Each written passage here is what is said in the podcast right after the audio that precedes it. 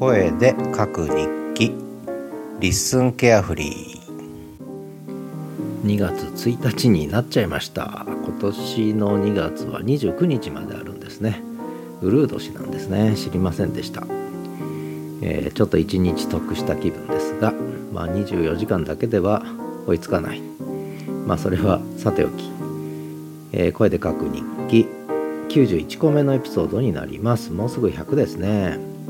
音声入力するブログと Twitter と Let's おだちんと音声記事だけのノート定期購読マガジン創刊の話ということで、えー、音声入力するブログ、まあ、この話はねだいぶしてきたんですがようやくそのブログ連携ですね。ポッドキャストブログ連携がかなりしっくりきましたね。しっくりきた。あのこれでいけるぞみたいな。まあどうなるか分かりませんがこれはこれこういう形だなっていうのがようやく見えてきましたね。ブログとポッドキャスト連携。でこれ結構重要だと思うんですよね。やっぱりポッドキャスト音声配信を広がりの年にするためにはやっぱりブログ連携、えー、まあ、これはもう、まあ、市場規模が全く違うんでやっぱ文字のソーシャルメディアの市場はでかいぞということなのでやっぱり文字起こしされる AI 新時代のポッドキャストとしてはブログ展開。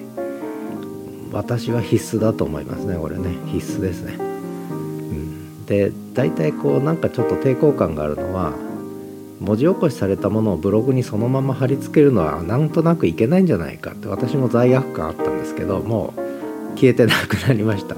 罪悪感全く消えてなくなりました。まあどんだけの人が読んでくれるかって問題あるんですけどでポッドキャストでも聞いて読んでる人は読む必要はないんですがただ意識してるのはやっぱブロガーなんですよね。ブロガー。ブロガーの方がもう読むかもしれない。さらに言えば検索ですもう一個はね。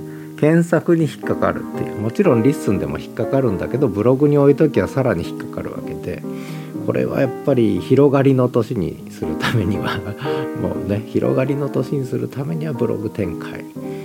本当はねあのポッドキャストで文字起こし LISTEN で文字起こしされたもの全部ねコピペして貼り付けたいぐらいですけどそれやるとさすがに何やってんだこいつだと思われちゃうんで、えー、それはやらないですけどね、えー、それでは連携にならないのでまあそんな話でブログ連携。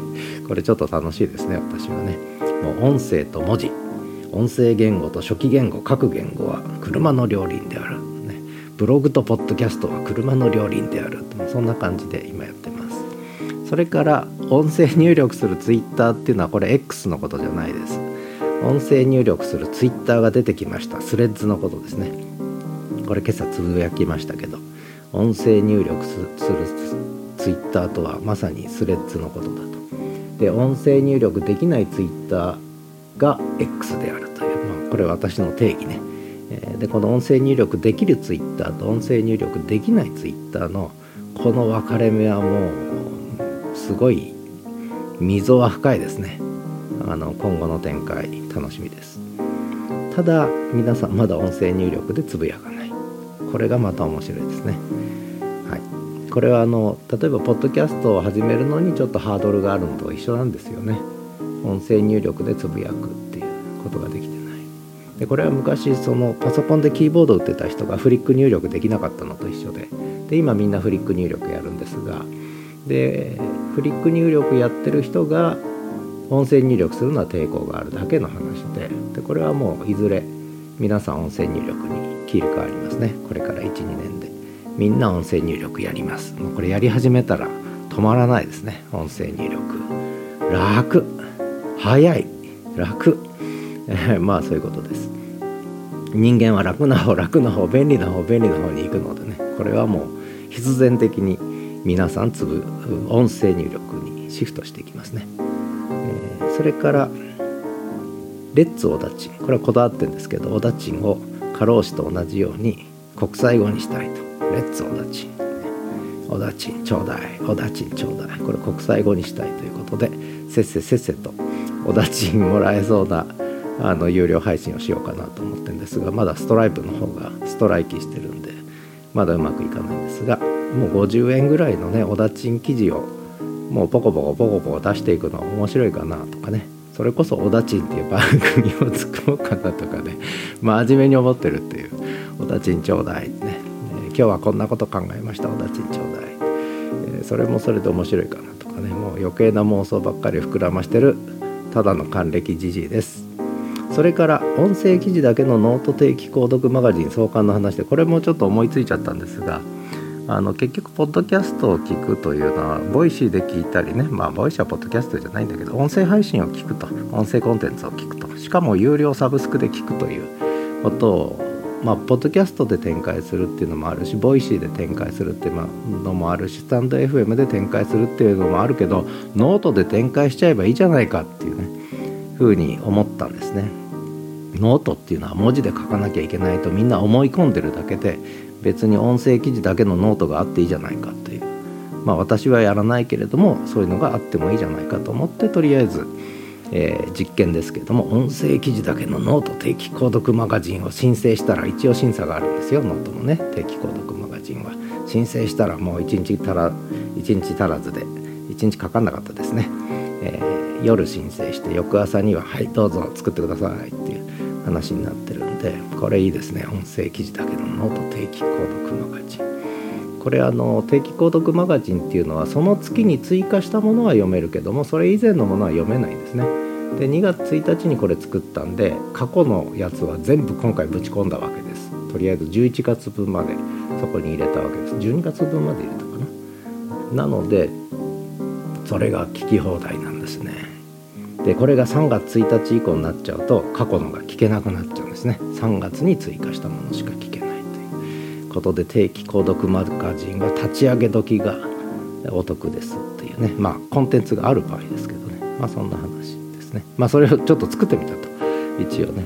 なので Voicy やらなくてもノートで、えー、音声配信サブスクできるぞと。まあ私はやりませんがあやりませんがっていうか一部やりますけどあの本当にやれますよ。だから Voicy 審査落ちた人は ノートで番組1個作ってでそれでもう、えー、サブスクメインの音声配信メインのね、えー、ノートを作る。って言ったら相当目立つと思いますよ。ポッドキャストノートね喋るノートね書かないノートって文字のないノートみたいな、えー、それは相当目立つと思うんでどうしようかな。今更僕はやりたくないですけど。やったら目立つと思うんだけどな誰かやんないかな。やんないかな。まあいいや。それからあとはそうですね。ちょっと限フォロワー限定やら有料やらいろいろこう取り混ぜながらあるある意味実験も含めてちょっとバリエーションつけて今やってます。で今日はその2月1日からちょっとね雪まつりは3日4日から始まるんですけど少し民泊の方にこれから1日から11日12日の朝ぐらいまでかな。結構お客さんが連続してお見えになるんでその準備で忙しいので、えー、この声で書く日記はとりあえずなるべく午前中に済まそうと思ったけど12時になっちゃいましたね、これをやってそれでこれから午後は少しお掃除したり片付けしたりね、えー、しなきゃなと思ってる今日この頃です。あとノートの方でえー、深掘りライブの、えー、音声記事と文字起こし記事をやったのとあとはその定期購読マガジン音声だけのねサブスクタイプの、え、音声記事ノートマガジンっていうのをちょっと作ってみたっていうので楽しんでると、いうことぐらいですかね。あとは特にないかな。うん、やっぱりブログポッドキャスト連携ってのはちょっと面白いですね。今私にとってはね。とてもね。まあそんなぐらい。で統一郎君は今すやすや寝てます。で今日は風が強くなってきてまた雪が降ってきましたね。今日あたりから札幌はまた気温が下がり始めました。昨日までポカポカだったんですけど下がり始めました。ということでそんな朝でした昼でした。ではまた。